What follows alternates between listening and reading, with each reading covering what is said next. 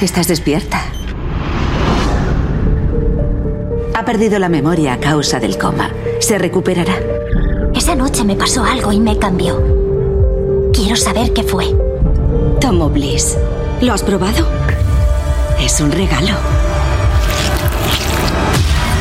26 chicos desaparecidos en este mes. Todos iban al Rapture y consumían Bliss. El proyecto peligra. ¿Y qué vas a hacer? Lo mismo de siempre. Conseguir más gente joven. La chica que volvió ayer se parece a Carla, pero es otra persona. ¿Quieres saber quién eres de verdad? ¿Quién es? Te voy a enviar algo que tienes que ver.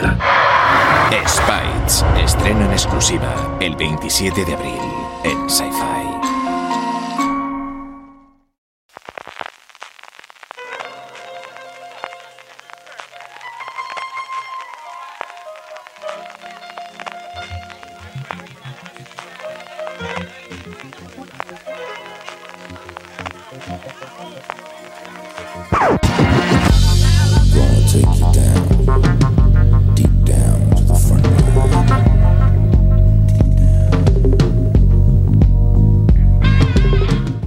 Bienvenidos a Streaming, el programa de Fuera de Series, donde cada semana repasamos y analizamos las novedades y los estrenos más importantes de las diferentes plataformas de streaming, canales de pago y en abierto. En el programa de hoy hablaremos de comedias de ciencia ficción, de comedias con dramas cotidianos y del episodio especial de la que es la mejor comedia del universo.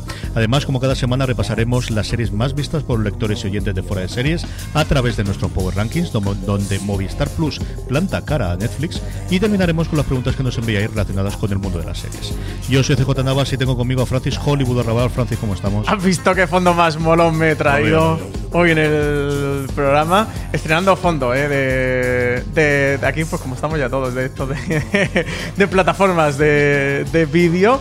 Eh, ya que no me dejan hablar de Hollywood porque la he visto completa, pero el embargo no se levanta hasta el miércoles. Por lo menos le he hecho homenaje aquí desde, desde la colina eh, del Monte Lee, de, de allí de Los Ángeles, California.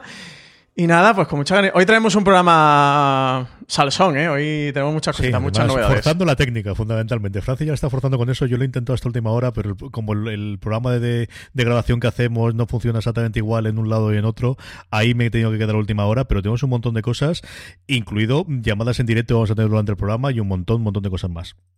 Pues sí, muchas cositas hoy, aparte de Hollywood, que no me dejan hablar de, de ellas y como no sabía dónde meterla, porque no es de ninguna eh, plataforma en sí, de ninguna plataforma en concreto, porque lo han estrenado directamente en, en YouTube. Tuvimos la semana pasada el FDS directo con Válidas, la serie que ha creado Carolina Iglesias y Victoria Martín. La han autoproducido ellas y la han colgado en su canal de YouTube, concretamente el de Victoria Martín, Living Postureo, que es el, el canal. La vi completa porque tenía muchas ganas de, de- de verla, porque Miguel Pastor, el productor de eventos de Fuera Serie, no para de recomendármela y, y me la he visto, me ha encantado, de verdad, recomendársela a todo el mundo, eh, recomendarle a todo el mundo que vea la serie, que se acerque a la serie. Son unos pocos episodios de 10 minutos, eh, son 5 episodios de, de 10 minutitos. Eh, pero bueno, para hablar eh, CJ, tanto de, te de la serie... yo, que ya, ya que está, que nos lo cuente él, ¿no? Tanto la serie que le gusta mucho como del FDS directo, eh, tenemos por aquí a Miguel Pastor. Hola, Miguel Pastor, ¿cómo ¿qué tal? estamos? Espera, que te voy a sacar el cartelito. Espérate, que para la gente de YouTube, para que nos vea ahora, te voy a sacar el cartelito de Hablamos con Miguel Pastor. Y no te he troleado porque no sabes la de emojis que he estado barajando para poner aquí en medio, empezando por los pelos, ya te digo yo. ¿eh? bueno, vengo sin peinar porque no me habéis pedido vídeo. Tú te lo puedes permitir, que fíjate, desde que nos hemos hecho youtuber eh, ya tenemos que maquearnos. No, lo único que nos falta es un poquito de maquillaje así, de polvos en la cara, pero el resto, oye, como ya ahora somos youtubers, ya hemos de- pasado de podcasters a youtubers en el confinamiento. Todos andará. Querido, ¿cómo fue, ¿cómo fue la experiencia de hablar con estas dos eh, maravillosas personas el, el jueves pasado en estos FCS directo que estamos haciendo en YouTube? Genial, estaba escuchando a Francis lo de que no se puede encajar en ninguna plataforma de las que tenéis establecidas y eso ya es otro hito de los que no paran de marcar ellas, porque como nos contaron, que lo han producido ellas mismas, nos contaron que hubo algunas plataformas que se habían interesado y ellas dijeron, si os queréis interesar es el momento porque nosotros lo vamos a hacer y de hecho así lo hicieron. Eh, reunieron el dinero, reunieron también los amigos porque también nos contaron que allí no ha cobrado nadie y están a expensas de ver cómo rentabilizan toda esta primera temporada. Entendemos que con la venta de una segunda y tiraron para adelante y ese valor es el que el que le dábamos y el que vimos antes de hacerle la entrevista en el directo que creo que quedó muy bien de, de contenido y de y muy buen rollo que tienen ellas entre ellas y con nosotros el, director estuvo muy guay, ¿eh? lo tenéis eso disponible en el canal de YouTube de Fora de Series. Tenéis también en Fora de Series la entrada. También animamos un articulito con, con, los secretos, así que nos contaron un poquito de, de, todo lo que se coció y lo que estaba contando Miguel de, cómo la llevaron a cabo. Eh, yo hablaba con Miguel, lo hablaba con, con Alberto, me parece un poco el, el, fin de la comedia femenino y millennial eh, de este año, del 2020. Es una serie, ¿verdad? Muy interesante, 10 minutitos. La han protagonizado ellas, más allá de crearla y escribirla, también la han protagonizado y sí, sobre todo la, valentía al final de hacer una serie de este tipo en estos tiempos donde han tenido que tirar de muchos favores porque no han tenido recursos para producirla como una producción normal de, en España de una serie de televisión, pero que sí que todo el equipo con el que han contado es profesional, creo que es algo que se nota mucho, se escapa de ese cliché, eh, a lo mejor con una connotación peyorativa como es el de las webseries. Es una serie como tal, autoproducida y en YouTube gratuitas para todo el mundo, pero, pero una serie eh, como tal y de verdad muy interesante. Y el directo muy interesante todo lo que cuentan, porque desde luego es una iniciativa en el que en este mundo, en este 2020, copado de plataformas de streaming y de producciones originales en España, ya no solo las tradicionales de televisión española, Mediaset, eh, A3 Media, etcétera, etcétera, sino que tenemos Netflix, HBO, Amazon, eh, todo el mundo que, se ha lanzado la producción propia de, de contenidos eh, y también plataformas que, que, podrían haber producido este, esta serie, como es Fluxer o es Place, encontrar este tipo de proyectos creo que es interesante y creo que también hay que darle voz, que no nos quedemos solo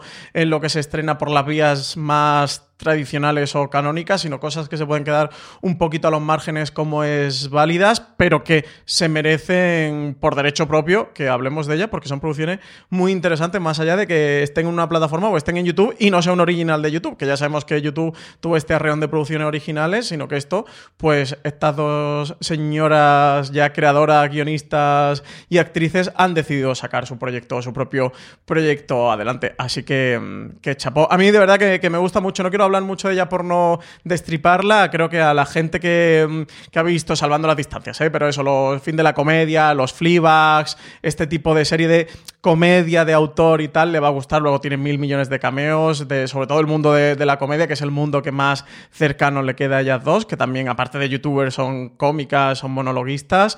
Y una serie muy interesante. Bueno, Miguel y yo somos súper fan. Yo me he hecho súper fan de Miguel, eh, por Miguel. Si no me hubiera dado contra turra con ella, a lo mejor no lo hubiera visto, pero no por falta de ganas sino es que no me da tiempo a ver últimamente todo lo que hay, ni en tiempos del confinamiento, ni en tiempos en los que se separan o se retrasan los, los rodajes ni, ni los estrenos. Hay, tenemos series por encima de nuestras posibilidades de, de, de ver o de sentarnos frente al sofá de lo que nos dijeron me quedo con una cosa muy importante que creo que es eh, lo más importante de lo que nos han contado y de lo que ellas han contado, que es el detonante para hacer esto que um, Alberto las comparaba un poco con Phoebe Waller-Bridge y es eh, no les estaban dando estos papeles, no mm. les estaban eh, eh, ofreciendo una cosa que a ellas les encajase y cruzaron la línea de si no me lo ofreces lo voy a hacer yo.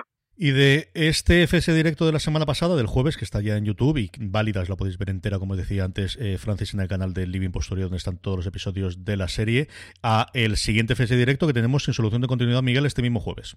Sí, con los creadores y las actrices de Luis Melia, con Borja Santolaya, con Diana, con Paula, con Carol. Eh, desde que se anunció yo no paro de ver, eh, meterme en los tweets que, que pone Iñaki porque me parece loquísimo lo que mueve esta serie, me parece loquísimo eh, la gente que, que se lo está agendando eh, nos ponen listos muy altos. Yo te, por lo que tengo preocupaciones porque se me caiga a mí la línea y entonces se vaya todo Es la serie petada, eh, sin ninguna duda, ¿eh? de, de, los últimos meses y los últimos tiempos. Que no me iba a decir que este spin-off de Amar es para siempre. Bueno, no, no solo la pudimos ver antes de que se estrenara y la vimos completa y ya sabíamos lo que iba a suponer, pero el fandom tan brutal que arrastra Luimelia, la pareja, eh, ¿cómo se llamaba? La pareja Shipeo antes de, de, la serie. Ahora con el spin-off es impresionante, motivo por el que hemos decidido eh, hacer este FDS directo. Eso lo tenemos este jueves a las seis y media en el canal de YouTube de Fore Series. Todos los oyentes de Fore Series que no hayáis suscrito aún al canal de YouTube de Forest Series porque sois mm, unos seres humanos imperfectos y pecadores que ah, suscribiros ya, tenéis el directo en la web de Forest Series, podéis encontrar la entrada, os suscribís, le dais a la campanita para, que os avise del, directo con Luimelia y de nuevo, si no habéis visto o no habéis visto Luimelia, es de esas series del 2020 que deberíais haber visto, es una serie preciosa, es súper bonita, es muy guay, es muy meta, no recuerdo cuál era si el tercero o el cuarto episodio, que es de lo más divertido y de lo más meta que he visto en la televisión en los últimos meses. Y Miguel, más allá de, tener a los protagonistas, en el directo, entrevistados por Alberto Rey, también hacemos cositas chulas de producción, ¿no? Se ponen fotitos, se ponen cosas guays, me refiero. Es más allá de una charla en, en, YouTube. Sí, claro, y por eso nos sale en formato podcast. Y aparte, porque también el valor que nosotros le damos con este, con este video evento es que podéis entrar en directo eh, a chatear en el chat que tenéis en YouTube abierto y nosotros filtramos las preguntas y en la última fase o a veces durante el evento, según le de Alberto, eh, colamos esas preguntas que podéis dirigirle a, a tanto a los creadores como a las actrices. La parte fundamental ahí es según le de Alberto. Esa es la máxima que tienen los FS de directo. Yo eh, estoy cruzando todos los dedos para que con cuatro conexiones, porque aquí es que no, no sabemos hacer las cosas fáciles. No. Ya nos venimos arriba y después de entrevistar una persona, dos personas, cuatro directamente. No hemos pasado de Israel Santo, él solo, con cierta tranquilidad. Aquí tenemos a dos creadores la semana pasada y ahora ya pasamos a cuatro. Y dentro de nada, pues mira, haremos los, los, los como aquello que se hacía en la Comic Con que ha sido cancelada, los paneles de 27 personas, pues Miguel los hará los 27. Los super, en fin, Los super zoom. el Ministerio con el reparto completo, que, que es una serie que, el reparto coral no es demasiado amplio, lo de la patrulla y demás son poquitos, entonces yo creo que, bueno, pues por ahí por ahí podemos tener Casa en Crew, ¿eh? Además, la próxima ya en, en, con, con, con Luimelia ya es Casa en Crew, son dos creadores y dos protagonistas, entonces tenemos a los cuatro, entonces yo creo eso, que el próximo salto es el Ministerio del Tiempo. Cuéntame series que tampoco no tengan demasiada gente detrás. Que no cosas. Yo, además, me hace muchísima ilusión de tener a, Borja González Santolaya, que los que sois viejos oyentes de Fuera de Series sabéis que durante mucho tiempo fue colaborador nuestro y lo seguimos recordando como hace 10 años entraba para decirnos lo mal que estaba la industria española en la poquita cosa que había justo en la plena crisis del 2008-2009 y, cómo han cambiado los tiempos. Cómo han cambiado los tiempos, Miguel, que tú también nos oyes entonces. Sí, sí, sí, claro. Sí, sí, sí. Yo me acuerdo de Borja hablando de su perspectiva de guionista y del trabajo que se hacía en aquel entonces y ahora está hablando desde una perspectiva de creador eh, con mucha importancia porque le han dado un proyecto con mucha libertad eh, y lo ha llevado un poco más arriba de, de lo que las expectativas esperaban. Pues don Miguel Pastor, que estaremos ahí el jueves a las seis y media. Sabéis que todas las tardes de seis a seis y media tenemos el FDS Cuarentena en Instagram y todos los jueves, este jueves a las seis y media, estaremos hablando con los creadores y las intérpretes de eh, Luimelia. Un abrazo muy fuerte, Miguel. Si queréis, eh, eh si queréis en exclusiva os puedo adelantar el de la semana que viene porque está recién, recién, recién confirmado y si hablamos de, de series que mueven a masas, eh, una de nuestras invitadas mueve también a masas, porque el jueves siguiente a las seis y media también, no, el viernes siguiente a, a las seis y media vamos a tener a Elizabeth Benavén y a Diana Gómez para que nos hablen de Valeria, que justo es el día que se estrena en Netflix. Ay, mira, mira, mira, mira, mira, mira los oyentes de Forest ahora mismo cómo están. Mira, mira, mira. Oye, pues directazo, ¿eh? Con, Valeria, que es de los próximos grandes estrenos y además una novela que arrastra masas y masas y masas de lectores de los próximos grandes estrenos de Netflix. Nada, también para el FDS directo. Eh, ¿Os acordáis todos cuando pensamos que la cuarentena íbamos a trabajar menos y estas cosas? Sí. Nos duró entre 13 y 14 horas, creo, no duró Nada, muy poco. Aproximadamente fue eso, sí. En fin, don Miguel Pastor, un abrazo muy fuerte, tío. Cuídate muchísimo. Muchas gracias. Hasta luego, Miguel. Chao. Hasta luego. Pues ahí teníamos a Miguel Pastor, recuperamos el, el formato de, de, streaming y hablamos de una noticia pues a mí me, me, hizo muchísima alegría, a falta de saber si se va a poder ver o de qué forma va a ser en España, y es que Parks and Recreation va a tener el próximo 30 de abril un especial en la NBC recuperando a todos, la gran mayoría de los, de, los intérpretes, organizado todo por su creador Mike Shore. Sí, notición y notición eh, muy bonito, como no puede ser de otra manera con Parks and Recreation. Vuelven con este episodio especial, solo va a ser un episodio, pero para nosotros que, amamos a Parks and Recreation, pues mira, encima lo van a a hacer con, un pretexto muy bonito, más allá de hacer más llevadero el confinamiento a todo el mundo y bueno, dar una buena noticia o traer una alegría a la gente que, nos hace falta a todos en estos tiempos. La recaudación la van a destinar a, bueno, la asociación que lleva la enfermedad en Estados Unidos para apoyarlo y para destinar recursos económicos. Vamos a tener de nuevo a, ahí a Leslie Nope, ¿no? Parece ser que lo van a montar con, todos los actores desde el confinamiento. A Leslie Nope eh, preocupándose o viendo cómo están sus compañeros y cómo lo están llevando. Eh, Mike Shure contaba que, se les ocurrió la idea así sobre la marcha y la armaron en un momento que todos los actores dijeron que sí corriendo. Y bueno, va a estar pues Nick Offerman, Asis Ansari, eh, Rashida Jones, Aubrey Plaza, Chris Para, Tadan Scott, va a estar todo el mundo. Evidentemente, Amy Perler, que, que, es Leslie Nope, también va a estar. Así que nada, una noticia muy bonita y eso. Y, la recaudación va destinada a ese fondo de respuesta al COVID-19 que, que han montado en Estados Unidos. No sabemos cómo lo vamos a poder ver en España, si legalmente, eh, si lo va a traer alguien o si se va a poder ver a través de una web. en YouTube, posteriormente en NBC, yo no descartaría el problema y será la geolocalización, pero sí, la verdad es que tengo muchísimas ganas de, poder ver qué es lo que han podido montar esta gente. como decía Francis, Mike Sur contaba que, se les ocurrió la idea, que lo enviaron y que en cuestión de media, media hora todos los actores le habían respondido que sí, pues eso muestra de, que al final todo el mundo le tiene muchísimo cariño a la serie, que guarda muy, muy buenos recuerdos de lo que fue esa locura de, en Pony. Y pues eso, eh, para mí, desde luego, la mejor comedia de todos los tiempos. Ya sabéis que le tengo un cariño especial y con muchas, muchas ganas de ver si podemos ver este episodio especial y qué puede ocurrir a partir de aquí, que eh, creo que puedes eh, tener bastantes más. Antes de que vayamos, Francis, con el repaso de las novedades, que tenemos unas cuantas, no la acumulación quizás que otra semana, pero tenemos muy repartidos. Sí que prácticamente todas las, las plataformas están dando algo esta semana. Sí que esta pasada semana se empezaba a hablar en España, también en nivel mundial, pero desde luego lo que había aquí, de cómo se podían tomar los rodajes, que la otra parte que estamos viendo es, se sigue viendo estrenos porque ha habido mucha cosa pregrabada. Luego, cuando hablemos de Netflix, hablaremos de cómo ellos cuentan que hasta el 2020 parece que lo tienen todo cubierto pero no tiene ninguna pinta de que esto cuando se vuelva a hacer los rodajes vuelva a funcionar exactamente igual. Y Álvaro Nieva estuvo en una de esas charlas organizada por Secuoyo, una de las grandes productoras españolas, contando un poquito de cómo era el planteamiento, cómo veían ellos esa posibilidad de volver otra vez al rodaje. Pues Álvaro, lo tenemos por aquí al otro lado del teléfono. Álvaro Nieva, bienvenido a streaming. ¿Qué tal estáis? Muchas gracias. Te estoy poniendo aquí un, letrero, la mal de mono, que pone hablamos con Álvaro Nieva. Para que, veas, que te veas luego en YouTube.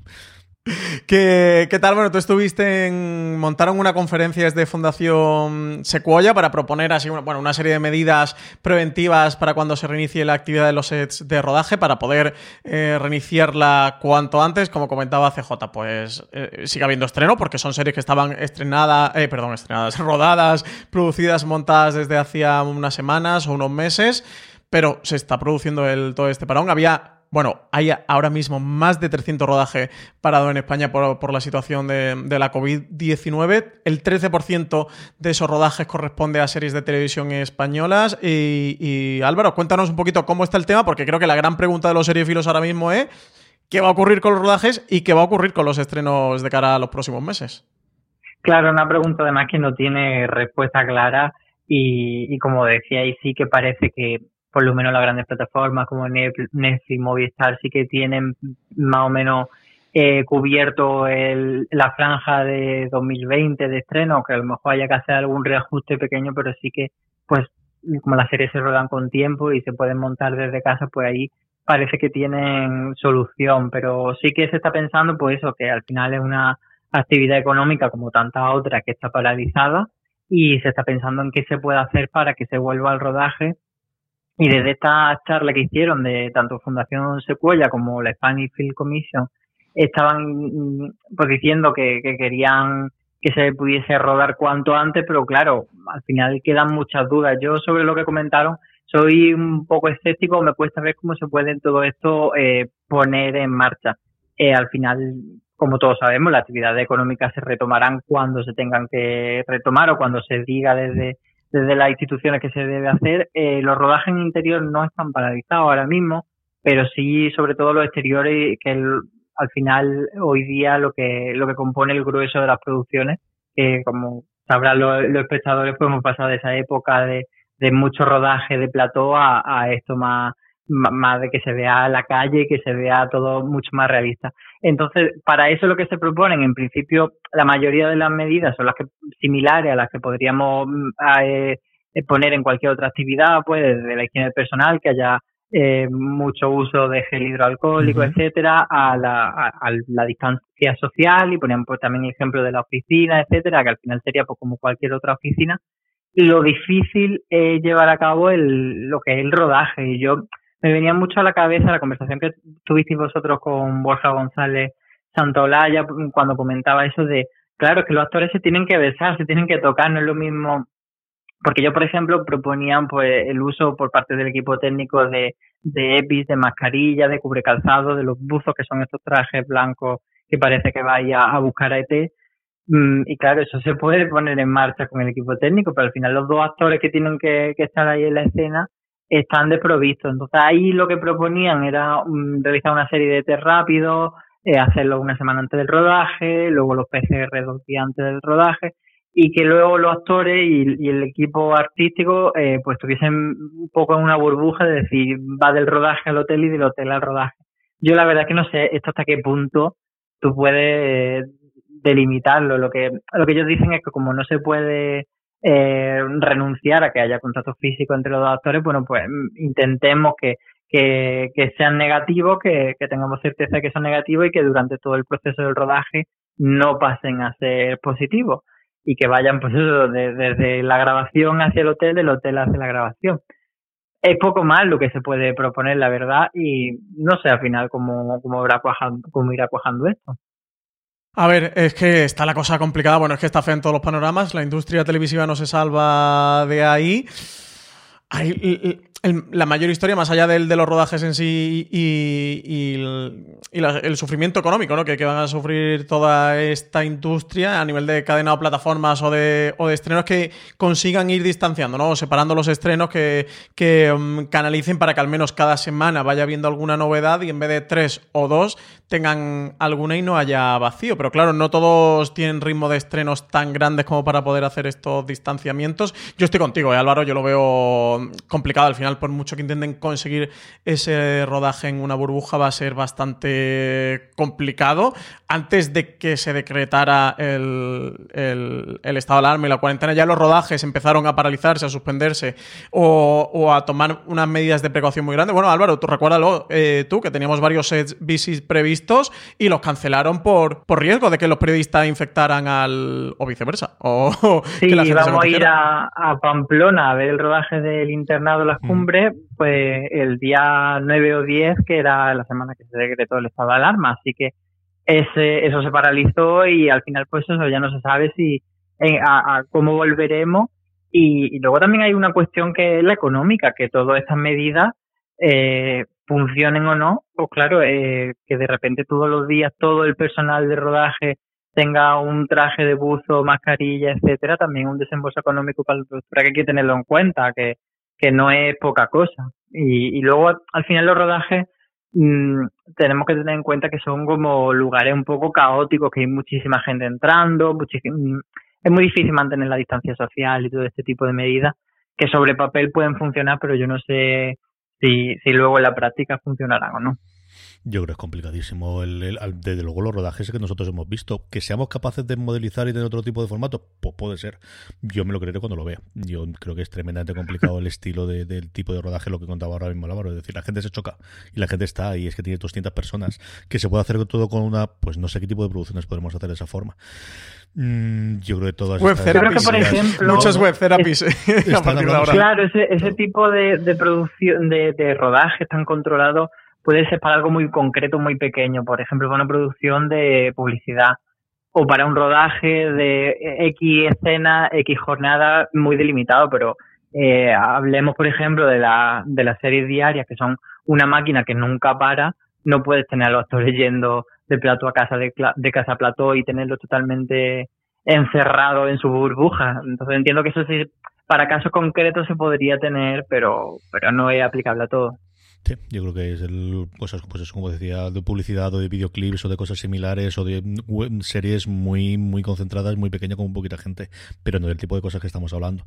A mí me recuerda mucho lo que estaba comentando Álvaro, todo lo que se está proponiendo para la vuelta del deporte y al final es un tremendamente complicado con conductores de concentración, en que esté todo el mundo exactamente igual, suponiendo pues eso, que, que los test no es que funcionen, sino que al final te pueda detectar lo que te puedan detectar y es cierto que han cambiado muchísimo en cuestión de dos meses. Ayer por la noche me dio por, por leer un poquito del formato de los test y cómo va creo muy complicado. Y luego de la parte económica, nuevamente yo creo que el problema, que para las plataformas lo es, evidentemente, pero el problema es para las productoras y sobre todo las compañías, eh, las personas individuales que están trabajando para cada una de ellas y las, las pequeñas productoras que tengan un proyecto a día de hoy y que se le haya caído, porque aquí sí que no tiene pinta de que se pueda robar en bastante tiempo. Y que Netflix no tenga una serie nueva que pueda estrenar en septiembre, octubre, pues hombre, es un drama para quien quiere ver contenido nuevo o Movistar exactamente igual, eh, para, pues yo que sé, Sequoia o alguna de las grandes productoras que no pueda rodar lo que pensaban rodar en agosto puede ser, pero esa productora que tenía un rodaje este año y que toda la facturación de este año dependía de ese, esa es la que va a estar bastante, bastante complicada el, que podamos ver, porque además es la que más complicado va a tener acceso a todo este tipo de material que estábamos hablando nosotros o, cualquier otro, o que tiene más medido los gastos y que lo tiene más complicado. Esa yo creo es la parte nuevamente, bueno, pues esto, del mundo que nos toca vivir, tampoco le hemos vueltas. En fin, sí, sí, nada, no nos pongamos bajonero, ¿eh, chicos. Eh, miremos hacia el futuro, ya queda un día menos. Para que sí, señor. Don Álvaro, un beso muy, muy fuerte, guapo. Cuídate muchísimo. Un beso muy fuerte. chao, chao, Álvaro, gracias. Hasta luego. Tenemos muchísimas más cosas de Álvaro y hablaremos con él esta semana en, en los FDS Cuarentena. Vamos ya ahora sí, eh, Francis, con el repaso de todo. Y empezamos por Amazon Prime Video, un Amazon Prime Video que escena el último, el 1 de mayo. Mira, antes hablábamos precisamente de Mike Shure, su mentor, Greg Daniels. El 1 de mayo llega Upload.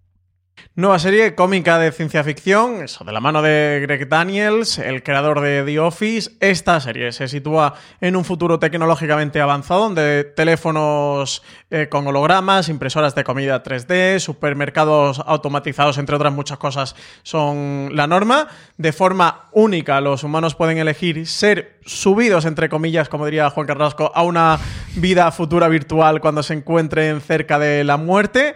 La serie va a tener como protagonista un joven desarrollador de aplicaciones que se va a despertar en un hospital después de un accidente de coche de conducción autónoma, porque por fin han llegado los coches de conducción autónoma para los que no tenemos carnets y, funcionan, y son un invento maravilloso que los seres humanos y necesitamos. y lo que no es leyendo en la parte de atrás del coche. Particularmente.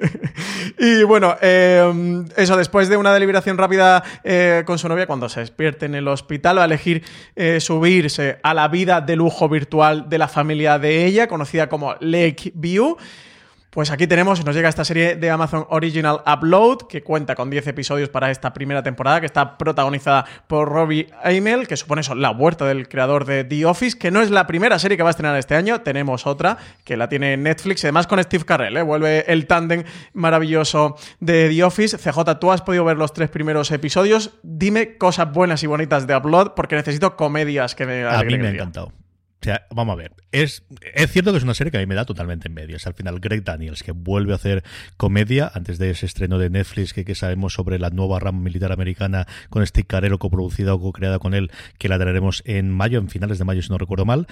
Eh, Daniels ha escrito, bueno, ha tenido varias entrevistas, pero especialmente la que tiene en el podcast de The Hollywood Report esta semana está muy bien, porque cuenta el largo de periodo de desarrollo que ha tenido la serie. La serie, a él se le ocurrió eh, antes de empezar en The Office, cuando todavía trabajaba en Saturday Night Live, cuando empezó a proliferar los CDs, dice que un día dando una vuelta y viendo comprar, supongo que sería en Virgin, porque dice que Sentence Square, en la, megastore que había, empezó a pensar de cuántas cosas podían pasar de lo físico, de lo analógico a lo digital. Y se le ocurrió de, bueno, pues uno el último, el último gran paso que habría de la tecnología analógica a la tecnología digital es si pudiésemos cambiar el cuerpo humano, ¿no? Y pudiésemos meterlo dentro de un ordenador. Eso le dio vueltas, como os digo, hace diez y tantos años, lo llegó a vender a HBO, lo tuvo como proyecto para serie para HBO, pero se largó, fue justo en el penúltimo cambio de guardia, cuando se largó de Lombardo y entonces mm, se paralizó el proyecto y volvió otra vez y ahora cuando se acercó a Amazon le volvió a hacer la misma propuesta y volvió a tenerlo. Él comentaba de cómo es curioso de que eh, en de ciertas cosas podía ocurrir o podía tener cierta eh, relación con lo que ocurre en The Good Place y que de hecho no había visto ningún solo episodio de The Good Place para no estar contaminado de la serie de Mike Shure. no, me lo creo yo que no haya visto la serie. dice, dice que absolutamente ninguno porque además los dos se comentaron que estaban trabajando en algo, no dijeron absolutamente nada, se encontraron, se comentaron lo que estaba y dijeron, bueno, pues a partir de ahora no podemos saber nada del uno del otro porque si no empezaremos a copiar. Y que de hecho la mesa de guionistas le habían dicho a él eh, varias veces alguna de la gente que tiene contratada de eso no lo podemos hacer porque lo ha hecho ya de Good Place. Así que cosas de estas. Sobre lo que comentaba Francis, es eso fundamentalmente. Tiene dos protagonistas guapísimos y carismáticos. Yo creo que es la pareja con más química y más guapa que yo he visto en mucho tiempo en televisión. Él es insultantemente guapo. O sea, de esto de llegas a odiarlo de no puede ser un tío tan agradable, tan guapo al principio, pero la manía te cuesta 30 minutos porque creo que el tío le coge el punto. Y luego ella a mí me ha encantado. Ella tiene un aire muy a Jumbo, a la, que hemos visto tantas veces en The Good Fight y de, y de The Good Place y, y The Good Wife, perdonadme, y hacen muy buena química entre los dos. Y luego la serie tiene mm, puntos tremendamente delirantes, incluidos algunos momentos sorprendentes, con esa cosa que siempre ha tenido Greg Daniels y también tiene Mike Shure de crítica social en la que vamos a hablar, sí, desde un punto de vista cómico, pero las desigualdades económicas, cómo llegas a, también a ese vida posterior, a ese lake view que dice Francis, en el que todo es muy bonito, pero que cuando quieres comprar una Coca-Cola para salirte de la cosa que hay que comer, tienes que hacer una compra como si estuvieses comprando dentro de la propia app, dentro del móvil a la que estamos tan acostumbrados. Yo he visto tres solamente por falta de tiempo no por otra cosa. Me ha gustado muchísimo, ha parecido divertidísima. De verdad, me ha gustado mucho, mucho, mucho. Y luego tiene otra parte también que comentaba Francis al principio de ese accidente en el cual algo ha ocurrido. Él es desarrollador, no sabemos exactamente qué, con lo cual también tiene un puntito de averiguar por qué murió y qué ocurrió allí, por qué no se acuerda de por qué tuvo ese accidente, qué ocurrió exactamente, que vamos a tenerlo también con una especie de historia horizontal también muy en el estilo de Good Place que va a llevar toda la serie. Así que, bueno, luego haremos la recomendación, pero ya estáis viendo que a mí me ha gustado bastante, bastante bueno, me ha dado una buena noticia, que sepas que me ha dado una alegría. Así que el primero de mayo, mira, para celebrar la, festividad del Día del, Trabajo, la tendréis disponible completa en Amazon Prime Video. La otra cosa que nos trae Amazon Francis es El Presidente, la serie de Amazon sobre la corrupción de la FIFA.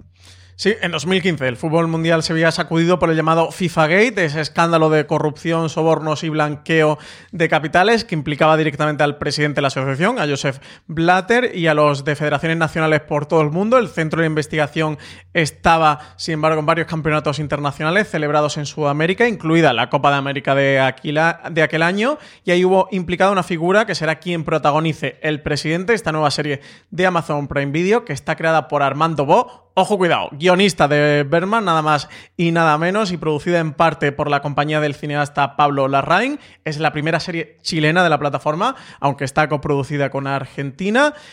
Esa figura que sirve como impulsor del presidente va a ser Sergio Jadue, presidente de un pequeño equipo de fútbol que acabó como dirigente de la Federación Chilena y siendo una pieza clave en una trama de sobornos que implicaba a Julio Grondona, el todopoderoso directivo de la Federación Argentina de Fútbol. Así que llega esta serie, el presidente, Amazon Prime Video. Ahora que no tenemos fútbol para los futboleros, pues nada, nos llega serie sobre la trama de la corrupción en el que también llega el fútbol como a todos los rincones de que toca el ser humano. De series de documentales de deporte lo que estamos sobreviviendo todos los aficionados al deporte. ¿Qué lo vamos a hacer? Esto es lo que hay. sí, además está viendo gran cantidad de estrenos. ¿eh? Fijaros que, Netflix adelantó El último baile, esa serie documental sobre Michael Jordan, y sí se están poniendo todo un poquito las pilas. Porque como los, los que nos gusta el deporte estamos ávidos de competiciones, eh, ahora está eh, Maldini, está poniendo partidos de estos clásicos de los 80 y los 70 y los 90. Pues están poniendo un montón de partidos clásicos, están comentando por los propios jugadores o gente que estuvo en ese momento. Sí, al final hay que reinventarse, claro. Es que, hay que saciar el mono, sí. algo, algo que hacer. Y esta gente, si la parte de la serie lo tenemos complicado, no digo nada a la gente de deporte, que al final tiene, pues eso, un, modelo de negocio basado en una cosa que no puede ofrecer a día de hoy, y es que tremendamente complicados. Vamos, Francis, con la siguiente plataforma, vamos con Apple TV Plus.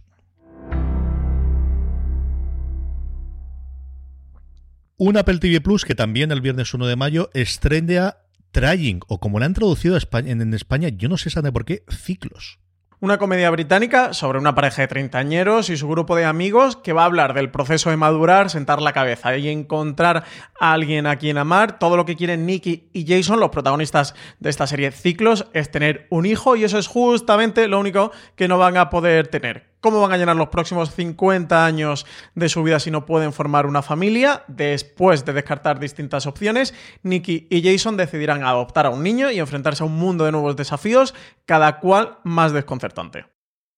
Pues yo he podido ver el primer episodio de la primera serie británica eh, y, de hecho la primera serie no norteamericana que ha tenido Apple TV Plus que, ha estrenado, sea pero cualquier cosa, producción en general, ni siquiera serie, es que toda la cosa de animación, las películas, los documentales, absolutamente todo hasta ahora había tenido. De hecho sabíamos desde hace un año y medio que habían fichado a un ex eh, directivo de la BBC precisamente para coordinar toda la labor eh, de producción británica y es muy humor británico. Ya yo creo que al final ellos dos se va a convertir, se va a comparar con un montón de comedias contra medias, que es el tono que tiene. La primera que me vino a mí a la cabeza fue luego fue Casual por el tema de las dos parejas. En o Catástrofe, ¿no? O algo así, ¿no? Sí, muy rollo Catástrofe, muy rollo ese tipo de series. Ellos dos tienen muchísima química nuevamente tiene un puntito del, humor británico, y si os gusta el humor británico, yo creo que os gustará muchísimo. A mí me ha gustado sin pasarse. Es cierto que yo, igual que os he dicho antes, siempre me he tirado mucho más por el humor americano que por este.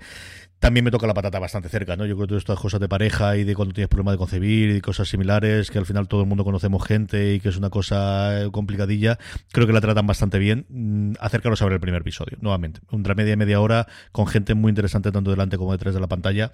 A mí no me ha desagradado, no ha sido lo que más me ha gustado, desde luego, del, del, del este, mm, por la parte de, de trama. Pero bueno, pues eso, una parte de comedia británica. Yo creo que a los que os gusta la comedia británica, a los que os gusta la serie británica, sí o sí os va a gustar. Así que acércalos a ella.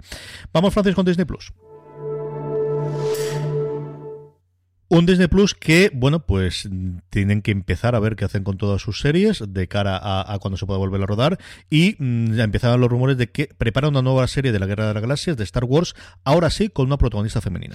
Tenemos ya tercera temporada de Mandalorian quedamos todos por segura, aunque aún no se ha estrenado la segunda. Disney Plus quiere seguir ampliando sus producciones originales ambientadas en el universo Star Wars y era Variety quien informaba que la compañía había dado luz verde al desarrollo de una nueva serie de acción real de la franquicia que va a estar supervisada por Leslie Hidland, co-creadora de Muñeca Rusa junto a Amy Poehler y Natasha Lyon. La información disponible sobre la ficción, que aún parece que está en una fase muy previa, es escasa. El diario apunta que estará protagonizada por una mujer. Tendremos serie de Star Wars protagonizada por una mujer y que se va a situar en un tiempo diferente de donde hasta ahora se han ubicado las series de Star Wars que o enlazaban la venganza de los Sith con una nueva esperanza o transcurrían en ese periodo que hay entre el retorno del Jedi y el despertar de la fuerza. Falta aún la confirmación oficial por parte de Disney, que de momento no la ha dado, pero sí que parece que sus proyectos sobre la saga se van a poner otra vez en marcha después de haber parado la serie sobre Obi-Wan Kenobi, que va a protagonizar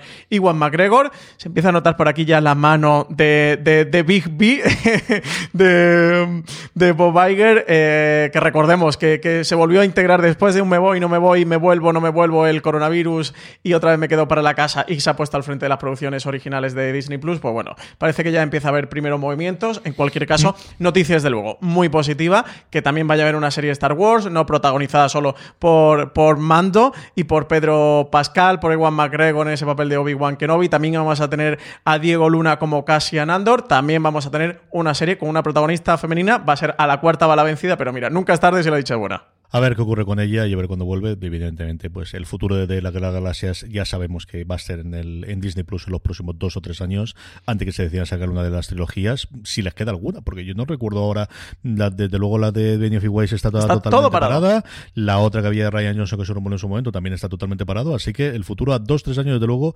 del universo eh, galáctico viene a partir de Disney Plus. Francis, vamos con HBO España.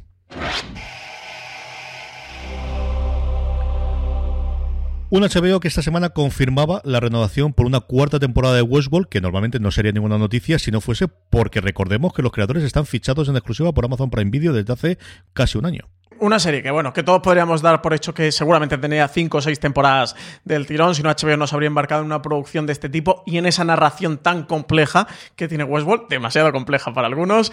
Eh, a falta de dos episodios para que finalizara la tercera temporada, se hacía oficial que HBO la, renovaba. Ha sido comunicación oficial eh, de HBO esta renovación. Actualmente hoy, lunes, que estamos grabando y que nos podéis escuchar, ya se ha podido ver el penúltimo episodio de la temporada, ya solo queda uno el próximo lunes. Recordemos que esta tercera temporada de Westworld tiene dos episodios menos que las dos primeras. Esta solo tiene ocho en vez de los diez que ha tenido durante su primera y su segunda temporada. Parece que las audiencias de esta temporada han sido menores que la de las dos primeras, que la tendencia de Westworld es seguir en bajada, pero eso, eh, sí que han decidido eh, renovarla. Apuntan que la renovación de la ficción es parte del acuerdo de salida de Jonathan Nolan y Lisa Joy, de sus creadores, cuando ficharon mm. por Amazon y que probablemente pues Westworld sea de las series que mejor sí que funcionen en VOD, en vídeo bajo demanda, a la cadena. Bueno, pues algo no muy. Es una serie realmente muy de consumo bajo demanda, más que ese de ese lineal, quienes En España no lo tenemos porque HBO España es una plataforma bajo demanda,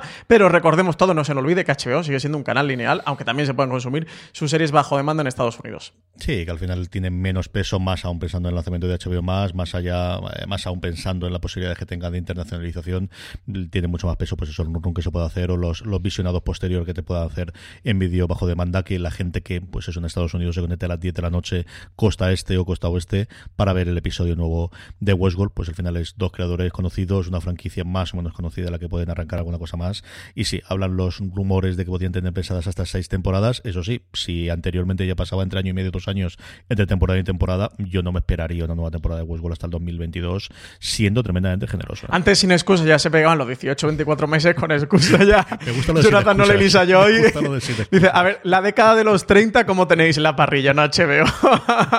Como no son, qué, qué- qué sinvergüenzas. Ahora, eso sí, eh, eh, para, para entretejer todo, todo lo que traen las temporadas, eso. Es una cuarta temporada que todos dábamos por seguro, ya no solo desde que se estrenó la serie, lo que, lo que la estamos viendo esta tercera semana a semana y conforme va avanzando la serie, mm, está, digamos, ahora en pleno desarrollo de todo lo que nos quieren contar. O sea, que, le quedan, ¿eh? Como mínimo seis, o sea, menos de seis en ningún caso, y veremos a ver si no llegan a las siete o a las ocho. Yo, creo que el número de seis no es el que todos manejamos en, en la cabeza, pero eso, le, queda tiempo a Westworld y le quedan muchas cosas por contarnos aquí a Nolan y Joy. Vamos para adelante, vamos con Movistar Plus. Un Movistar Plus que presenta el 27 de abril, hoy mismo, lunes, estrena el primer episodio, o la primera, los dos, no sé si estrenan uno o dos, cómo estará la cosa, se han sacado, yo creo que es el No primero solamente, de Penny Dreadful, Ciudad de Ángeles.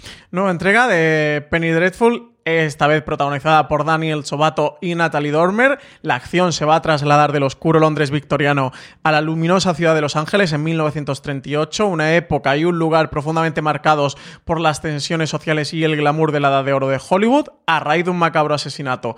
El detective Tiago Vega y su compañero Lewis Michner se van a ver envueltos en una peligrosa investigación que van a navegar por la compleja historia de Los Ángeles, de las construcciones de las primeras autovías de la ciudad, o los fuertes vínculos con las tradiciones del pueblo mexicano a esas misiones de espionaje del Tercer Reich en América y el auge de los predicadores radiofónicos, a medida que profundizan en un caso que mezcla el folclore, las profecías y el culto a la muerte y al diablo, Tiago y Luis van a descubrir que se están enfrentando a fuerzas sobrenaturales muy poderosas que van a amenazar con destruirlo todo.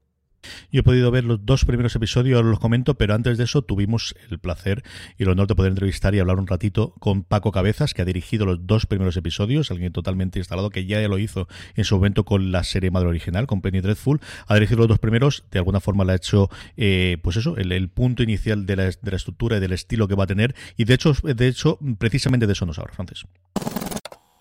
Y luego, como te digo, lo, más interesante para mí, lo más complejo ha sido que una, tú lo lees en el guion y vale, y está ahí escrito en papel, pero luego llevarlo a la realidad ha sido muy complejo porque la arquitectura de Los Ángeles de los años 80 ya estaba totalmente destruida, quedaba muy poquito de arquitectura original de los años 80, entonces era, encontramos un hotel o encontramos un edificio, pero luego movían la cámara un poquito a la izquierda y aparecía un 7-Eleven y un poquito a la derecha y aparecía un restaurante de, de McDonald's. Entonces era muy complicado rodar, pero sin embargo he intentado que sea la serie lo más ambiciosa posible y con, los efectos digitales para que realmente sintiera como que estaba viajando en el tiempo los años 30 y creo que lo hemos conseguido.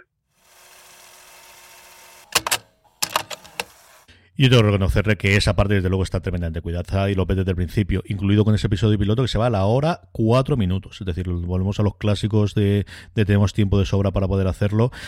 Y, sí, de verdad que, que, visualmente es impresionante lo que he podido hacer Paco Cabezas en esos dos primeros episodios que he podido ver yo. A partir de ahí, pues la serie es Penny Dreadful, porque le han puesto el nombre.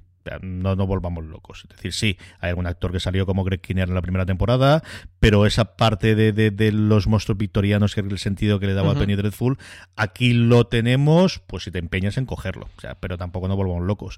Realmente lo que nos cuesta la historia, como decía Francis previamente, es una parte de mitos y de leyendas y de estas fundamentalmente mexicanas alrededor de, eh, de la muerte o de, de, la buena muerte en este caso, que es un personaje positivo, que es un personaje al que se le adora de, de, de esta de, de, la, de la muerte sagrada y por otro lado el personaje más interesante que tiene la serie con diferencia que es Magda, que es el personaje interpretado por Natalie Dormer, que es un personaje múltiple porque al final lo que vemos aquí Magda es la hermana de, de la Santa Muerte, es la hermana que se lo pone a ella. Es un juego entre el bien y el mal saltando mucho la diferencia de lo que podemos ver en buenos presagios, ¿no? De, cómo juegan por un lado tanto los demonios como los ángeles con la humanidad, sin pasarse aquí, aquí toman muchísimo más papel y con consecuencias mucho más fuertes de la que podíamos tener en su momento en buenos presagios o lo que se planteaba allí, que eran, bueno, pues eh, simplemente supervisar qué es lo que estaba ocurriendo.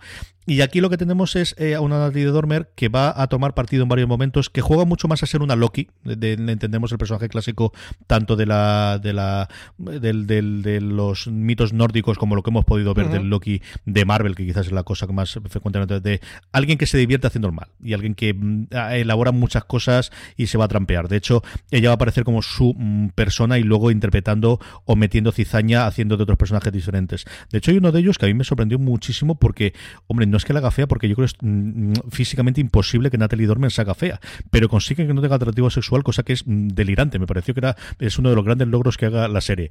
Eso sí, luego tiene un vestido negro en el final del primer episodio que mira que esta mujer ha estado en No es el traje de Dolores, pero es el siguiente traje que todo el mundo vamos a recordar durante este inicio de la serie.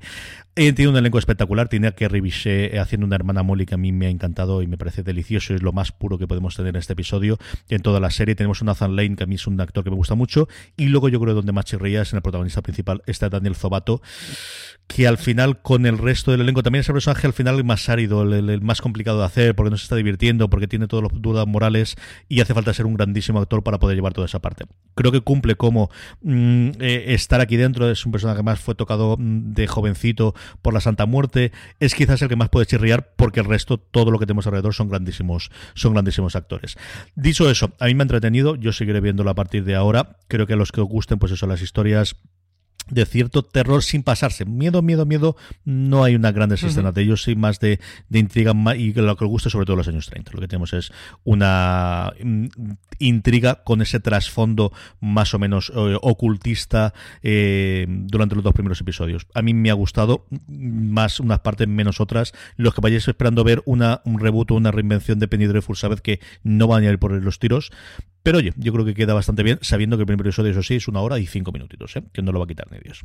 Tengo muchas ganas de verla. ¿eh? Soy muy fan de Penny Dreadful. Vi la original completa. Una serie que me gustaba eh, mucho y eso siempre ha, tenido una gran producción, diseño, vestuario, ambientación. Así que tengo muchas ganas a esta. A ver qué, tal. Y como le seguimos la pista a Paco Cabeza desde Hollywood, que no para de, mm. trabajar. Está haciendo Penny Dreadful, Into the Badlands. Ha estado aquí metido, lo que tú decías. Ha sido el director de los primeros episodios, que es quien marca el estilo junto con el creador de, de la serie para los directores que vengan después. Así que nada, tengo muchas, muchas ganas de que se estrene para poder verla. Vamos, Francis, con el gigante rojo. Vamos ya con Netflix. Dos estrenos esta semana en Netflix. Uno hoy, lunes 27 de abril. Yo nunca.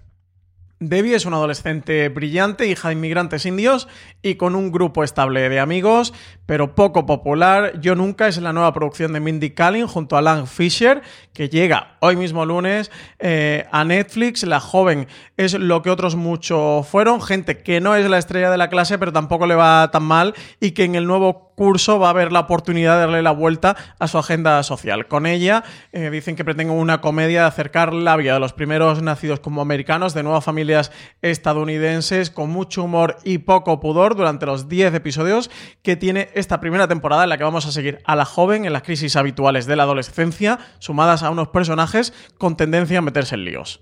La nueva serie de Mindy Kaling, después de hacer The Mindy Project y ese pequeño fracaso que fue la adaptación de una serie de cuatro obras y un funeral de una de las, de las guionistas más divertidas que tuvo The Office en su momento. De los, cuando miras el top de los episodios más graciosos, suelen ser muchos de ellos lo que hacía Mindy Kaling, que no solamente salía como, como actriz, como ocurría con muchísimo del elenco de, The Office, sino que escribía, guionizaba varios de los, de los episodios.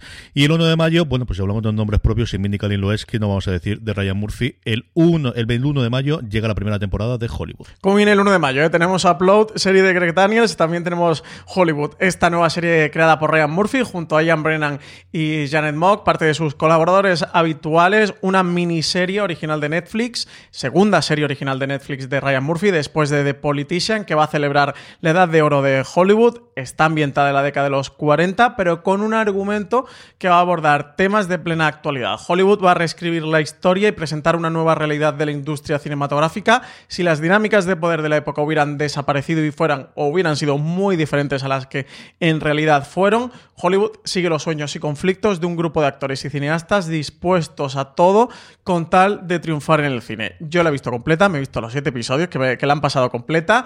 Eh, para todos los que me criticáis, porque soy muy crítico con los maratones, sí, como los animales, me he visto los siete episodios de golpe este fin de semana. No nos dejan decir nada, CJ, porque el embargo no se levanta hasta el miércoles, así que mis labios están sellados. No voy a decir nada más que el 1 de mayo, que fiesta, aprovechéis, aprovechéis el tiempo libre.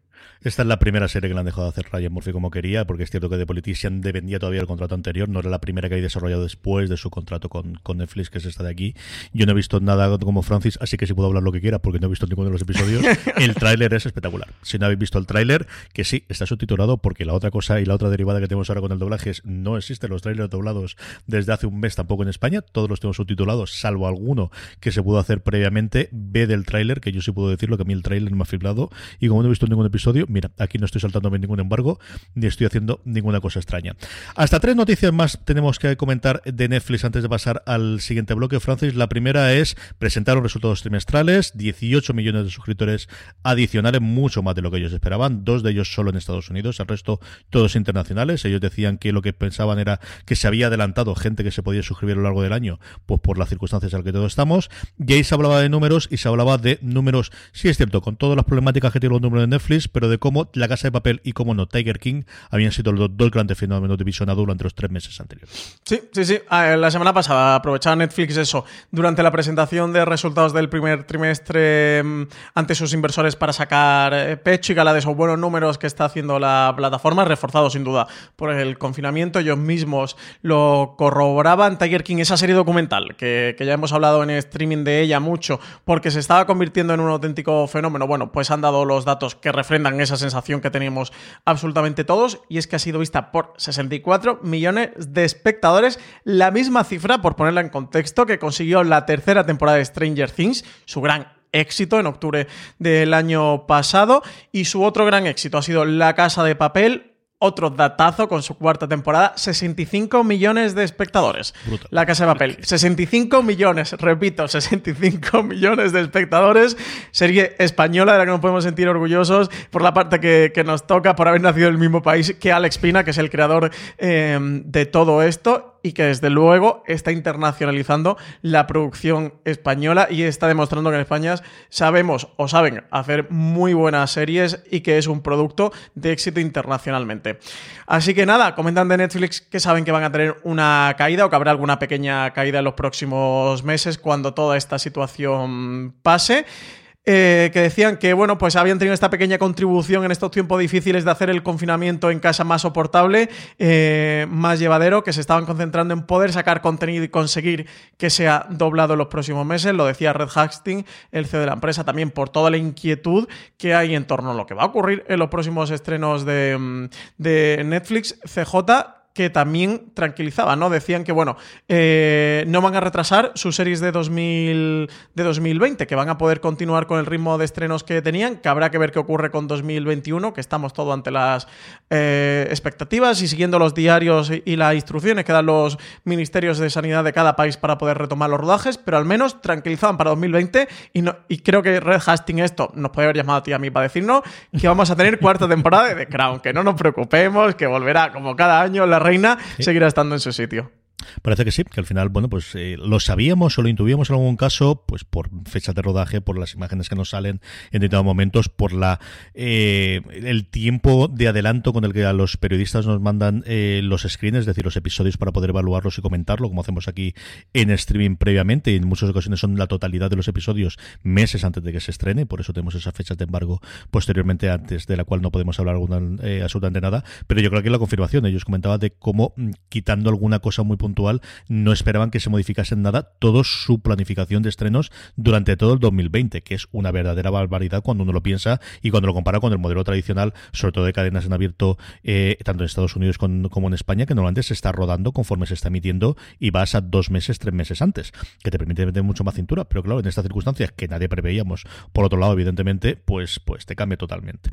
Antes hablábamos también de Alex Pina con esos números de la Casa de Papel, Francis, y tenemos ya el tráiler de su nuevo estreno, creado por él, White Lines, eso sí, rodada íntegramente en inglés y con un equipo eh, británico, que nos muestra la Ibiza más explosiva en el tráiler que hayamos podido ver. 20 años después de su desaparición en Ibiza, un famoso DJ de Manchester aparece muerto, su hermana, interpretada por Laura Haddock, actriz que hemos podido ver en Guardianes de la Galaxia, va a regresar a la isla para investigar lo ocurrido y se verá envuelta en una espiral de discotecas, drogas y mentiras que van a sacar el lado más oscuro de sí misma. Así es como se presenta White Lines, esta nueva serie de Alex Pina, creador de La Casa de Papel, que se estrena el próximo 15 de mayo en Netflix. Tenéis tráiler en foraseries.com, acercaros si queréis ver cómo va a ser esta nueva serie, que eso nos trae Netflix, nos queda nada, un poquito, 15 días, un poquito más de, de 15 días. Y Alex Pina que no para, tiene por ahí también Sky Rojo en, en, Netflix y otras tantas series de producción junto a su productora Vancouver Media, que sí que no ha participado en este White Lines, pero sí que estará en Sky Rojo. Sí, Sky Rojo la que falta ver si se han podido procesar o han podido grabar o cómo está en postproducción. Yo creo que alguna cosita sí que habían rodado, lo que no sé si estará en postproducción. Dos apuntes más antes de que vayamos con las recomendaciones, con los Power Rankings y con vuestras preguntas. La primera de cadenas en abierto es que, bueno, pues los reboots y los remakes no solo son propiedad de Estados Unidos, sino también aquí, y es que Antena 3 prepara la vuelta de Los Hombres de Paco. Y justo cuando va a cumplir una década, ¿eh? de hecho, este próximo mes de mayo se cumple esa década desde el final de la serie de los hombres de Paco. La comedia de Globo Media continúa, desde luego, en el recuerdo de todos los espectadores y en las reposiciones de la TET, que se siguen haciendo y se sigue pasando los hombres de Paco. Tanto que Antena 3 ha decidido resucitar la serie para una nueva temporada, una noticia que avanzaba Blooper y en la que vamos a volver a ver a Paco Tous liderando el reparto, un Paco Tous que también pasó por la primera temporada de La Casa de Papel. El actor lo veimos interpretar a Moscú, más recientemente también ha aparecido en Mentiras, esa remake o ese remake de Liar de la serie británica de A3 Media que también comentamos aquí en streaming hace unas semanas, pues va a volver para encarnar al inspector Paco Miranda Ramos, como hizo durante más de 100 episodios en la serie originalmente medida entre 2005 y 2010. Se espera que además otros actores implicados en aquella también aparezcan en esta nueva etapa, aunque de momento no han confirmado más sobrenombres. Tal y como explicaban eh, dentro del medio, los guiones de la nueva temporada de la serie se, van se encontraría ya en fase avanzada y Globo Media, que ahora pertenece a The Media Pro Studio, tendría planeado comenzar el rodaje después de verano, siempre y cuando las circunstancias actuales generadas por la COVID-19 pues fueran favorables para poder hacerlo. Segundo reboot eh, de Media Pro Studio, ¿eh? ya tuvimos el del internado, ahora también volverían los hombres de Paco. Y tenemos por ahí el de Brigada Central, ¿eh? pendiente, pendiente aún. Sí, un doble de Paco. Además, si no es donde empezó, sí donde en las primeras veces que suelo yo hablar de Alespina, pero es una serie co-creada entre él y Dani Fija. O sea, que era una de las primeras series que tuvo con un elenco de guionistas que luego han hecho muchísimas cosas en, dentro de la televisión española. Y por último, en las cadenas de pago, Sci-Fi estrena hoy lunes 27 de abril Spides. Ambientada en el Berlín actual, Spites está protagonizada por Rosabel Laurenti Sellers, actriz que vimos como una de esas serpientes de arena de Juego de Tronos, quien da vida a Nora, una joven que despierta de un coma sin recordar nada de su vida anterior. Solo se sabe que ha consumido una misteriosa droga llamada Bliss, la misma que ha provocado que docenas de adolescentes hayan desaparecido. En busca de su vida anterior, hará algunos descubrimientos aterradores. Parece que detrás de toda esta conspiración hay una invasión alienígena. Nada más y nada menos. Primera temporada de Spites, de 8 episodios, que se estrena esta misma noche a las 10 en Sci-Fi. Tras el estreno, además, la temporada completa va a pasar a estar disponible bajo demanda en todos los servicios bajo demanda de los operadores, donde se puede disfrutar de, de Sci-Fi como Movistar, Vodafone, Orange, Telecable, Euskaltel. Así que nada, nueva serie de ciencia ficción con misterio, invasiones alienígenas que se estrena en Sci-Fi esta misma noche.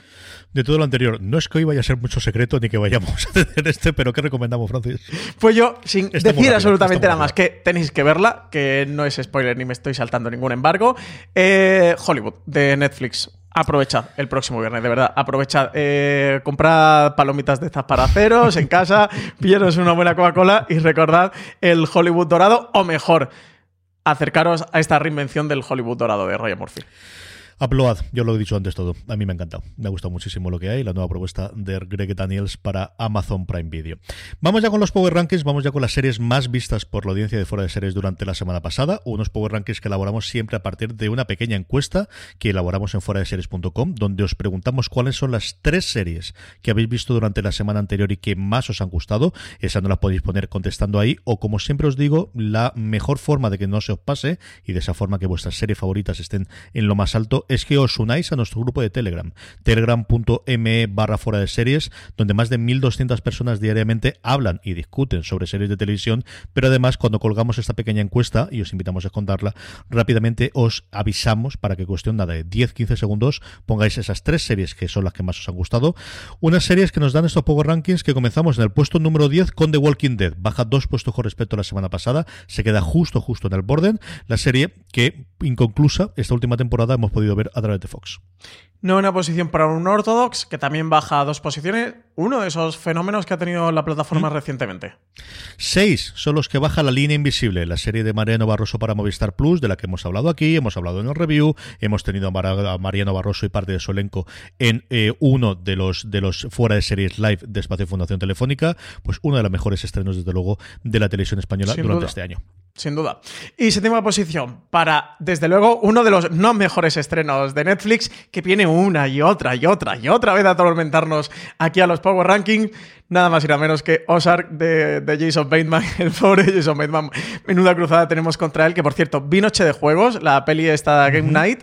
Eh, ¿La, la ha llegado tú a ver? Que la han subido No, todas la he las visto plataformas. anunciada porque me la han puesto varias veces en, en, en Amazon, creo que es, ¿no? En, en Netflix. no Está en HBO, en Netflix y en Amazon. Han vendido los derechos En a todas las ellas plataformas. Sé que la tenía como, como la parte inicial. Están en todas. Eh, ¿Te ha gustado mm, Está muy simpática, siendo lo, lo que es una mezcla entre eh, mm, puñales por la espalda, así cluedos. Está simpática. Eh, y para los jugones o de juegos de mesa, escape rooms, eh, yo creo que está ma- más, simpática aún por lo que, por lo que toca. Acércate. Me he congraciado un poquito con Jason Bateman, no, no voy a decir nada más. Aunque Ozark pretendo seguir sin, sin verla. Acabarás viendo la tercera temporada, dirás que te gusta y todo. Nada, nada, me mantengo aquí firme. Cuatro, cuatro sube, pues mira, la- aprovechando precisamente con el- la emisión de su último episodio, Homeland. eh, hoy precisamente emitirá su último episodio en Fox y cuatro puestos son los que sube con respecto a la semana pasada para quedarse en el puesto número 6. Y sube otros cuatro de Good Fight, que está emitiendo su cuarta temporada, quinta posición para ella. Esta semana recordemos que no tendremos episodio por el parón precisamente producida por la COVID-19, pero la semana que viene, CJ, tendremos nuevo episodio de The Good Fight, así que los que hayáis quedado por ahí No, atrasados. no me digas eso. Esta semana Se tenemos, que no tuvimos la semana pasada. Ah, esta semana ya tenemos. claro. Esta semana tenemos The Es Good que el Fight. tiempo Ah, pasa pensaba muy rápido y muy raro, Francis. La semana pasada Joder, nos quedamos sin él. Es que yo- Volvemos. Yo vivo en el día de la marmota, o sea, para mí todos los días ya, ya son el mismo. Así que estoy atrapado en el tiempo, como Bill Murray. Pues nada, me has dado una alegría. No- tenemos nuevo episodio de Good Fight esta, esta semana. En el cuarto puesto, la entrada más fuerte que tenemos esta semana en el Power Rankings, Fauda, tercera temporada recién estrenada en Netflix, y eso hace, como os decía, que ocupe el puesto número 4 de nuestro Power Rankings. Y tercera posición para La Casa de Papel, repite. Tercera posición, repite Podio, la serie creada por El Espina, eso hemos comentado antes. Estrenó su cuarta temporada en Netflix recientemente, una cuarta temporada muy interesante. Yo, sin duda, os la recomiendo a todos. Y vuelve otra vez al podio, pero no logra arrebatar el primer puesto. Eh, Westworld se queda en el puesto número 2, la serie renovada por la cuarta temporada, como os decíamos antes en la parte de noticias, una serie que podéis ver en HBO España, el puesto número 2.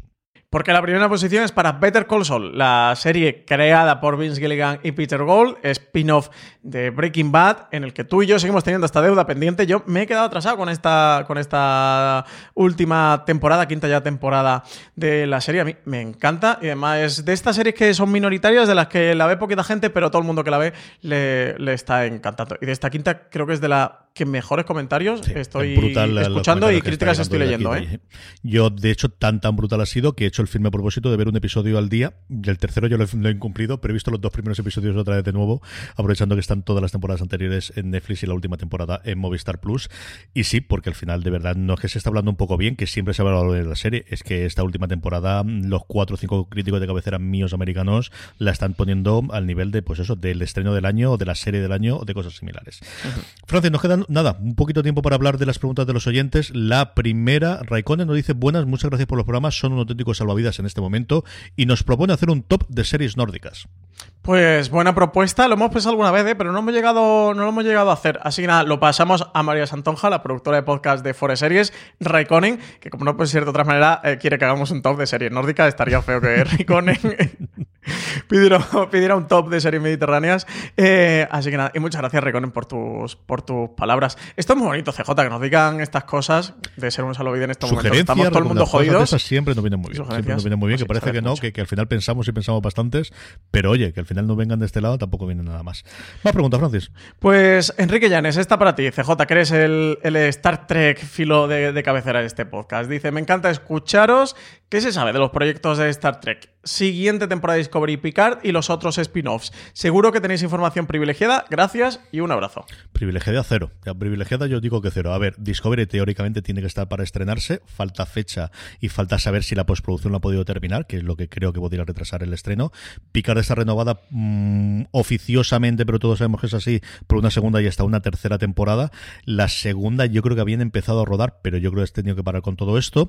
El resto de las series la serie alrededor del personaje de Michelle Yeoh de, la sección 31 está también medio confirmada y se podía hacer. Se rumoreaba de forma muy fuerte el poder tener una serie alrededor de la Enterprise con el Capitán Pike y con alguna cosa o con la número 2 o con la, la, eh, con número 1 mm, después de haber visto cómo habían funcionado la última temporada de Discovery y yo creo que es bastante factible y la que debería estar más dispuesta para estrenarse porque al final si hay alguna que pueda con las circunstancias actuales acabar de hacer más allá del doblaje era la serie de animación Lower Decks. Eso de esas dos, tanto de Lower Decks teníamos un, un pequeño teaser, si no recuerdo mal, de la nueva temporada de Discovery, no llega ni siquiera a teaser, eran 5 segundos, 10 segundos que CBS All Access lo puso junto antes del último episodio de, de Picard en el que veíamos a Michael Burham con una bandera, mm, bueno, pues contando un poquito por dónde van a ir los tiros, que no quiero contar si no habéis visto la última temporada. Esas son las circunstancias en las que estaba toda. Y luego en la presentación de Picard habían hablado los productores ejecutivos de mm, al menos dos series más en funcionamiento. Había una que siempre estaba ahí eh, rondando, que era la historia en la flota estelar, de cómo habría. Yo ahí, mm, cuando vimos el episodio que narraba la, historia dentro del, de la casa de Riker, dije, hay que coger la hija de Riker y llevarla a la generación. Me encantó esa actriz y me, me parece que su papel podría ser muy chulo para llevarla a la, a la flota estelar, de hacer una serie un poquito más juvenil de eso, de, de cómo entra alguien como cadete en la flota estelar y lo que hay. Eso es fundamentalmente como estaba todo antes de antes de primero de marzo. A partir de aquí mm, no sabemos cuánto se ha parado, cuánto se retomará. Yo entiendo que tanto Discovery de una forma o de otra, sea falta de postproducción, se estrenará no dentro de demasiado tiempo y que la serie de animación lo guardes, yo creo que también, Francis. Sí, yo creo que yo estoy contigo. Hay que ver cómo, evoluciona todo. Es que encima nos ha pillado con, todo este pantano. Otra cosa más que afecta, como está afectando absolutamente todo. Desde luego, muchas ganas. Parece que Lower Decks es la que tienen más avanzada, más allá de eso, de esa tercera temporada de Discovery que no han dicho si se ve afectada por esto o no. Yo pensaba que, iban a estrenar antes. Hasta ¿eh? que determine o que tengan de emisión todos los episodios de The Good Fight. Yo creo que van a intentar escalonar los estrenos, sabiendo que ellos además hacen una a la semana. Así que creo que intentarán alargar The Good Fight si tienen realmente esos 8, 6, 5, no sabemos exactamente cuántos podido hacer de postproducción. Si esta semana que han tenido de parón va a ser una cosa recurrente y van a estrenar cada 15 días. Así que yo esperaría Discovery tener el estreno justo después de eso. Sí, sí, sí. esperemos que sí. Una preguntita más, Francis nos hace una pregunta Amelia. Nos dice, antes de hablar de mi libro, gracias por estar trabajando más que nunca para dar contenido no apocalíptico, pues eh, que no es poco, ¿eh? porque a día de hoy eh, hay mucha noticia y pocas son buenas. Dice, os intercalo con podcast sobre actualidad para mantener mi cordura. Ahora mi pregunta, ¿sabéis si los capítulos del Ministerio del Tiempo van a aguantar algunos días para poder verlos en Radio Televisión Española en streaming o voy a tener que volver a ver la tele? Gracias. Pues a día de hoy no sabemos nada. Hoy se ha vuelto a colgar ahora ya sí un tráiler del Ministerio del Tiempo, todavía sin fecha en cuanto a su estreno. Y aquí, sobre todo, lo que nos falta por conocer, que sabremos a partir de la primera semana, si no antes, es el acuerdo al que llegó Radio Televisión Española con HBO España.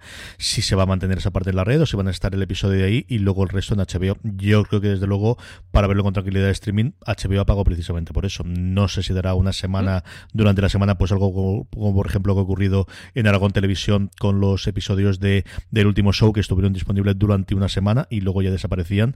Esa queda puede ser Pero bueno, esperemos a verlo dentro de poco, sobre todo porque se estrena una puñetera vez el Ministerio del Tiempo que ya no va tocando. ¿eh? Sí, yo espero que no le quede muchísimo, porque ya, ya están calentando, lanzaron ese episodio especial que han hecho entre la llevan en enero, cuarta macho. O sea, esto es ya. Ya, también es verdad.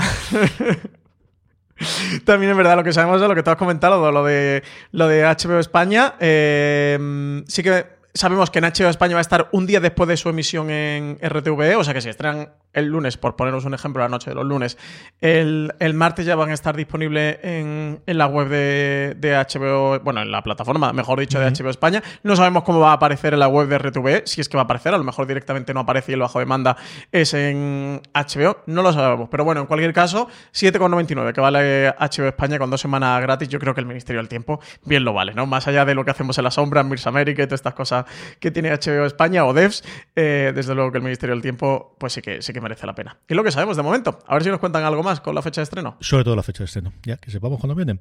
Cerramos el chiringuito, Francis, como siempre, recomendando cosas en nuestro, bueno, en nuestro universo fuera de series, más allá del directo que sabéis que tenemos, que hemos comentado previamente al principio del programa con Miguel Pastor este jueves, a partir de las seis y media con el equipo creativo y las protagonistas de Lo y Melia, más allá de los eh, FDS cuarentena, de estos directos que estoy haciendo en Instagram todos los días de a seis y media, donde volveremos a tener esta semana a Francis Arrabal, que hacía tiempo que tú y yo no hablamos de los directos, porque últimamente como me sustituyes tú los dos días que no he podido, a lo tonto, a lo tonto, yo creo que desde el primero no hemos vuelto Desde a tener el primero no hemos, no Instagram. hemos hecho es tú y yo. demencial. Así que el jueves, precisamente para estar, nos podéis ver primero los dos en Instagram y luego directamente ir al directo con, con Miguel. Tenemos muchas más cosas, empezando por la cadena de podcast, Francis. Tendremos mañana martes, eh, no vamos a tener gran angular, vamos a tener watchlist, Ujú. el watchlist del mes que nos ha dejado abril y qué series esperamos de mayo 2020. En esta semana que ya el viernes hacemos el cambio de mes, pues tenemos repasito de, de todo lo que ha ocurrido y todo lo que ha pasado por aquí. El miércoles tenemos un top que no sé si podemos contar o aún no de qué va el, el top. No sé si tú sabes más que yo del... Estamos de- viendo qué movemos allí. Que, ¿Es que posible o no es posible Ya veremos, este- ya veremos. ver cómo- Ya veremos. Lo que sí tenemos claro es el review, que este lo grabamos la semana pasada y este está clarísimo. Eso sí. Hay review de, de Devs, de, de la serie creada por Alex Garland, que se puede ver en HBO España. Y eso, por el, por el top del miércoles, pues para enteraros, os vais a la cadena de podcast de Forest Series, re- recargáis, refrescáis el reproductor de podcast y así os enteráis qué top vamos a tener. En cualquier caso, será uno bastante bueno, interesante y con recomendaciones para esta cuarentena. CJ, y por la web te traigo también un montón de, de recomendaciones y buenos artículos. Para empezar, las 13 mejores series en HBO España para ver durante la cuarentena, como hablábamos antes del Ministerio. Oye, quien quiera ver el Ministerio, quien quiera verlo bajo demanda, pues que se suscriba a HBO España y que aproveche este paquetito de nada más y nada menos que 13 series recomendadas en la plataforma para ver durante la cuarentena. Eso para los que tengan HBO España, para los que no, para los que pensaban suscribirse ahora con la cuarentena, pues aquí tienen 13 series para iniciarse en el catálogo. También tenemos las series de la primavera, de las que ya no hablaremos por la COVID-19, un artículo de Marina Such chulísimo, chulísimo, en el que cuenta pues todas esas cosas CJ que teníamos prevista ver, que estaban anunciadas, como ese estreno de Patria, como ese eh, diálogo que iba a haber entre la línea invisible y sobre y, con Patria, con, esas dos series de distintas maneras, pero ambientadas en el País Vasco y con ETA como telón de fondo de todo y que no vamos a ver. Eh, The Undoing, bueno, pues tantas y tantas cosas. The Walking Dead, The World que estaba anunciado su estreno, o el final de The Walking Dead, que también estaba, eh, lo teníamos previsto y también se ha pospuesto. La Comic Con de San Diego, que siempre nos trae tantas y tantas noticias a finales del mes de junio sobre las series de televisión que tampoco vamos a tener. Pues nada, un artículo de, de nuevo muy recomendable. Más cositas, eh, series y libros, siete libros sobre series y televisión para celebrar el Día del Libro, que fue la semana pasada. Y por último, una entrevistaza en mayúsculas de Alberto Rey, que se titula Devs y la belleza de las máquinas perfectas. Entrevista a Mark Digby, el diseñador de producción de la serie, diseñador de producción de, habitual de Alex Garland. Estuvo con el ex máquina, ha trabajado con él en sus películas. Alberto pudo hablar con él y una entrevista preciosa. No sé, CJ, si tú te la has leído, que tú te has visto ya la serie completa, ¿qué te ha parecido? Por supuestísimo que sí, es una mm, pequeña maravilla. Y el, eh, bueno, pues eh, yo sé que Alberto lleva mucho tiempo persiguiéndole, queriendo hablar con, con él y que contase ese diseño. Es decir, la serie te podrá gustar más o menos, el final te podrá gustar más o menos, pero lo que es absolutamente, yo creo, indiscutible es la ah, fascinación visual que proporciona la serie desde el primer episodio. O sea, yo creo que el, el- todo lo que ocurre dentro de Devs cuando llegas allí, cuando ves ese ascensor mm, horizontal, cuando ves esa sala desde el principio y, nuevamente la estatua. O sea, yo lo comentaba en, en el review que podréis escuchar el jueves del, momento que a mí la serie que me tenía ganado desde el principio, pero que captó es esa primera imagen de las de la del fondo con el bosque y de repente aparecer esa estatua. A mí me, me, fascinó. Me pareció sencillamente alucinante. Aquí ha llegado streaming. Tenéis mucho más contenido incluido el que os hemos comentado en la cadena de podcast, mucho más contenido en fuera de series y mucho contenido en YouTube. Tenéis este mismo streaming si nos queréis las caras a Francis y a mí disponible en nuestro canal de YouTube, donde os podéis suscribir, youtube.com barra fuera de series, así de sencillo, igual que lo hacemos muy fácil, como todo lo hacemos siempre en fuera de series, con todos esos directos y todas las cosas como hemos comentado. Don Francis Arrabal, qué bonito te queda Hollywood de fondo. Cuídate mucho, tío. eh tenéis que venir aquí a, este a YouTube, eh, todos los que nos estéis escuchando en podcast, para, para, que veáis hoy que estoy aquí grabando streaming, retransmitiendo desde el Monte Lee del Parque Griffith de, la colina de, Hollywood. Tendréis que ver la semana que viene streaming en YouTube, CJ, a ver dónde me he ido para... fondo y yo prometo que voy a trastear todo lo posible para tener un fondo también. Que además lo tengo escogido. Si lo peor es que tengo por fondos escogidos, pero no soy capaz de con la aplicación poder apañarlo. La semana que viene mejor, más y mejor. ¿Qué vamos a hacerlo? Pues nada, tened todo mucho cuidadito, ¿eh? Y ahora que se empieza a abrir el confinamiento y todas estas cosas, tened cuidado y ser responsables. No salgáis todo, que, hay gente que ha salido como toretes de, en los Sanfermines a la calle. Así que nada, tened todo, tened todo mucho, mucho cuidadito y a ver muchas series. Y este viernes, este viernes que festivo, aprovecha para hacer muchos maratones. Gracias por escucharnos, gracias por estar ahí y con mucho más motivo que siempre en estas fechas, recordad, tened muchísimo cuidado.